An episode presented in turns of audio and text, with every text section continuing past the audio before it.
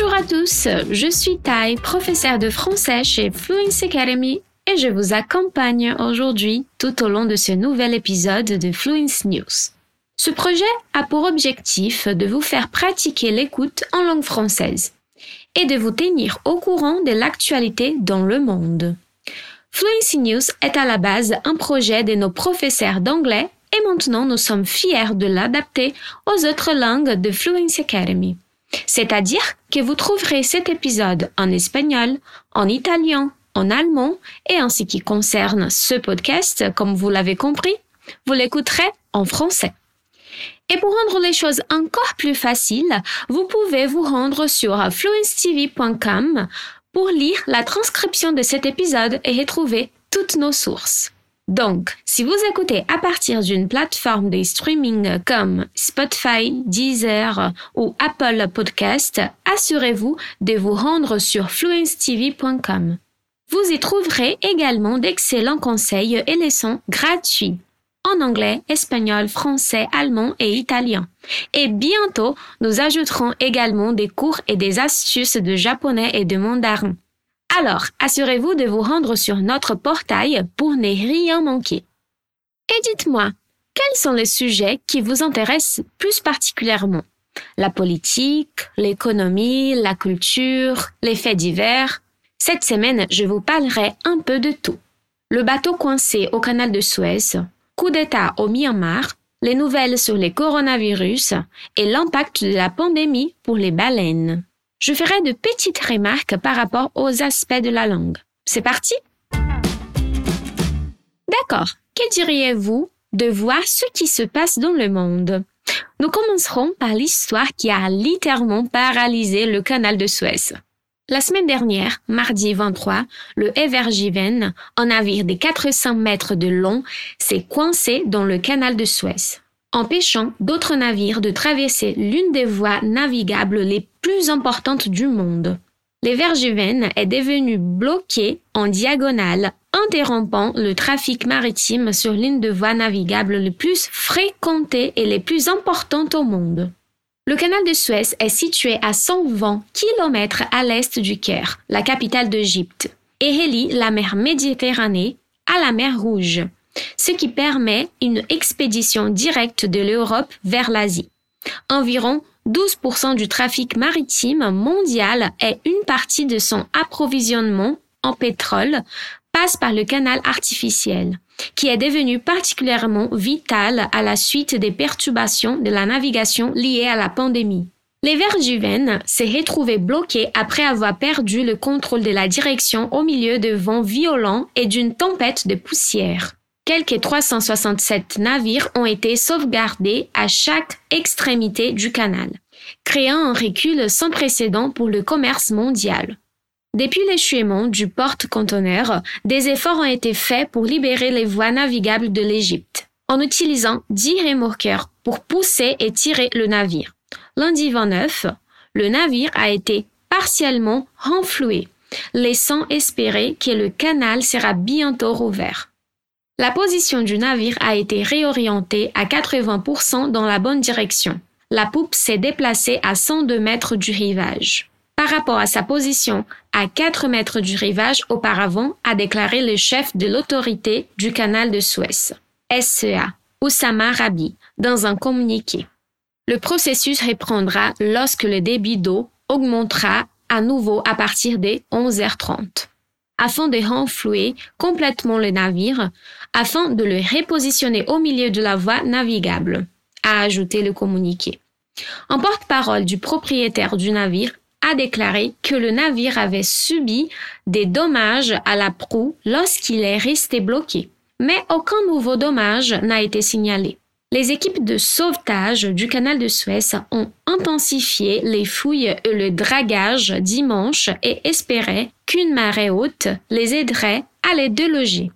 Les données compilées par Bombler indique qu'environ 14 navires coincés dans et autour du canal pourraient transporter des milliers de bétail, alors que la cargaison de la plupart des autres navires peut être stockée pendant des longues périodes.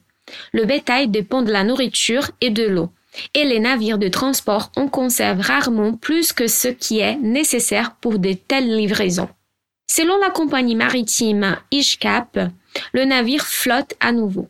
Cela ne résout pas entièrement le problème, car le géant devra encore être manœuvré pour libérer le passage. Le a été fermement logé dans les remblais de chaque côté du canal de Suez. Et bien qu'il soit à flot, il est plus long que le canal est large, ce qui complique la tâche d'enlèvement.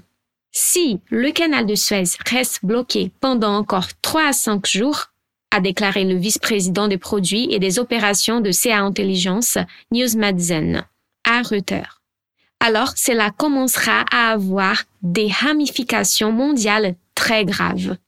Son commentaire a été fait il y a quelques jours, le 24 mars. Como vimos aqui, um dos mares no qual o canal de Suez é ligado é o Mar Mediterrâneo, la mer Méditerranée. O mar em francês é feminino, la mer. E você sabia que a França é banhada por três mares e um oceano? Pois bem, la mer du Nord, la mer Méditerranée, la Manche et l'océan Atlantique. Maintenant, nous avons une autre mise à jour sur l'histoire du Myanmar. Et ce n'est pas positif. Comme vous vous en souvenez peut-être, nous avons couvert les troubles politiques dans lesquels se trouve le pays, depuis un coup d'État militaire en février. Les manifestations ont commencé peu de temps après et la répression a été violente et meurtrière. Les Nations Unies au Myanmar se sont déclarées horrifiées par les pertes de vie inutiles et ont déclaré que le samedi 27 était le jour le plus sanglant depuis le coup d'État. Un décompte publié par un chercheur indépendant à Yangon, qui a compilé le bilan des morts en temps quasi réel, a estimé le total samedi à 107, répartis sur plus de deux douzaines de villes et villages. La violence est totalement inacceptable et doit cesser immédiatement, a déclaré l'ONU. Les responsables doivent rendre des comptes. Selon l'association d'assistance aux prisonniers politiques, un groupe de surveillance basé en Thaïlande, plus de 328 personnes ont été tuées. Parmi les morts, l'UNICEF a signalé qu'il avait au moins 23 enfants. Em coup d'État, podemos perceber a palavra coup, que significa golpe. Existem várias expressões com essa palavra, como por exemplo para dizer que foi amor à primeira vista. Nesse caso, usaremos coup de foudre. E se você estiver perdidamente apaixonado por alguém, você também pode usar coup de cœur. E ainda, para falar de uma ação cometida sem pensar muito antes, podemos usar coup de tête. Alors, dans les nouvelles sur le coronavirus, le Mexique a publié des chiffres révisés indiquant que le nombre de décès causés par COVID-19 est 60% plus élevé que précédemment rapporté. Le bilan passe le Mexique avec le deuxième plus grand nombre de morts après les États-Unis. On pense aujourd'hui que plus de 321 000 personnes sont mortes des suites de COVID-19 dans le pays. Et le président André Manuel López Obrador a fait face à de nombreuses critiques pour sa gestion de la crise. Cela place le Mexique au-dessus du Brésil, qui a enregistré 310 000 décès, et au-dessous des États-Unis, qui ont enregistré 549 000. Mercredi 24, le ministre brésilien de la Santé a signalé 2009 décès par jour par COVID-19, portant le total de sa pandémie à 300 685. Mardi 23, le pays a enregistré un record en une seule journée de 3 251 décès. S'exprimant mardi soir, Bolsonaro a déclaré que le Brésil reprendrait très bientôt une vie normale, grâce à la campagne de vaccination qu'il avait très tôt critiquée. Je vais rassurer les Brésiliens et les informer que les vaccins sont garantis. D'ici la fin de l'année, nous aurons plus de 500 millions de doses de vaccins pour vacciner l'ensemble de la population, a déclaré Bolsonaro. Actuellement, quelques 11,1 millions de Brésiliens, soit 5,2% de la population, ont reçu au moins une dose de vaccin et 3,5 millions les deux doses. selon un décompte de l'AFP basé sur des chiffres officiels. L'ancien président Luiz Inácio Lula da Silva a déclaré vendredi 26 que les plus de 300 000 morts représentaient le plus grand génocide de l'histoire du Brésil, suite à une attaque contre les dirigeants actuels. Nous devons sauver le Brésil du Covid-19, a ajouté l'ancien président, affirmant que le Brésil ne résistera pas si cet homme continue de gouverner de cette manière. Você sabia que os números são ditos de maneiras diferentes em diferentes países francófonos? Pois bem, quando chegamos nas casas do 70, 80 e 90, na França dizemos 70, 80 e 90. Já em países como Suíça, Bélgica e Ruanda, esses números são encontrados como 70, 80 e 90. Agora, se você está na França e trabalha com bolsa de valores e ciências contábeis, esses números também serão utilizados, como na Suíça, Bélgica e os demais, para evitar confusão na hora das contagens. Très bien. Voyons des bonnes nouvelles, d'accord? La pandémie a rendu les océans plus silencieux et les baleines ont prospéré.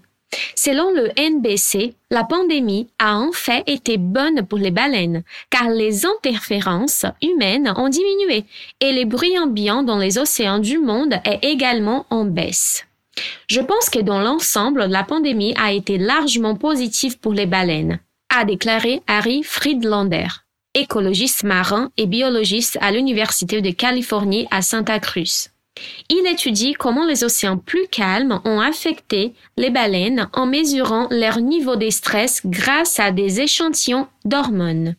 Friedlander a déclaré que les animaux utilisent l'acoustique telle que les chants de baleines pour communiquer entre eux et localiser la nourriture. Le bruit dans l'environnement peut interférer avec ces communications et d'autres fonctions vitales critiques. L'idée est qu'en diminuant l'activité humaine et l'environnement bruyant, nous allons voir une diminution des niveaux d'hormones de stress de ces animaux, a-t-il déclaré. La pandémie a eu un impact encore plus concret sur la population des baleines au large des côtes islandaises. Il a contribué à accélérer la fin de la chasse commerciale à la baleine. Je ne vais plus jamais chasser la baleine. Je m'arrête pour de bon a déclaré Gunnar Bergman Johnson, directeur général de la société de chasse à la baleine Mink Ip Utegerd, à l'agence de presse Agence France Presse l'année dernière. Et la demande a continué de baisser. Ardasson, le capitaine d'un bateau d'observation des baleines, a déclaré que les gens avaient cessé de manger de la viande de baleine pour plusieurs raisons notamment en réalisant qu'il était incessé de tuer un animal qui peut vivre pendant près d'un siècle. Et il a également souligné une autre raison simple. Ils valent bien plus vivants que morts, a-t-il déclaré. Je pense qu'il n'y aura pas de chasse commerciale à la baleine à l'avenir. Je ne vois aucune raison pour laquelle il devrait y en avoir. Nessa notícia, podemos perceber que utilizamos bastante o discours rapporté, aquele no qual eu comento a fala de uma outra pessoa. Existem dois tipos de discours rapporté: o discours direct e o indirect. O discours direct consiste em relatar palavra por palavra o que alguém disse, como é no caso de Il valent bien plus vivant que mort, a-t-il déclaré. Já o discours indirect consiste em relatar as palavras de alguém em outras palavras, ou seja, fazendo uma reformulação. As palavras assim relatadas não se destacam do restante do texto, ao contrário do discours direct, em que o autor deve usar traversão ou aspas. O discours indirect também não permite que você saiba as palavras exatas faladas no início. Et c'est là que nous avons fini cet épisode aujourd'hui, les gars. Nous espérons que vous passez une excellente semaine que vous avez apprécié de passer ce temps à mettre votre français en pratique. N'oubliez pas d'aller sur fluencetv.com pour explorer e en savoir plus. E se você quer melhorar o seu nível de qualquer um dos sete idiomas que ensinamos, inglês, espanhol, francês, italiano, alemão, japonês ou mandarim, aprendendo com os professores da Fluency TV, você pode se inscrever na nossa lista de espera. Assim, quando a gente abrir uma nova turma, você terá uma chance ainda maior de conseguir uma vaga. É só se inscrever clicando no link da descrição deste episódio. Leva uns 15 segundinhos e vale super a pena. Assim você não arrisca perder a próxima turma e ficar meses esperando uma nova chance, né? Très bien tout le monde. Il y a un nouvel épisode de Fluency News chaque semaine. Alors assurez-vous de revenir et suivez-nous sur nos réseaux sociaux pour ne rien manquer. À la prochaine!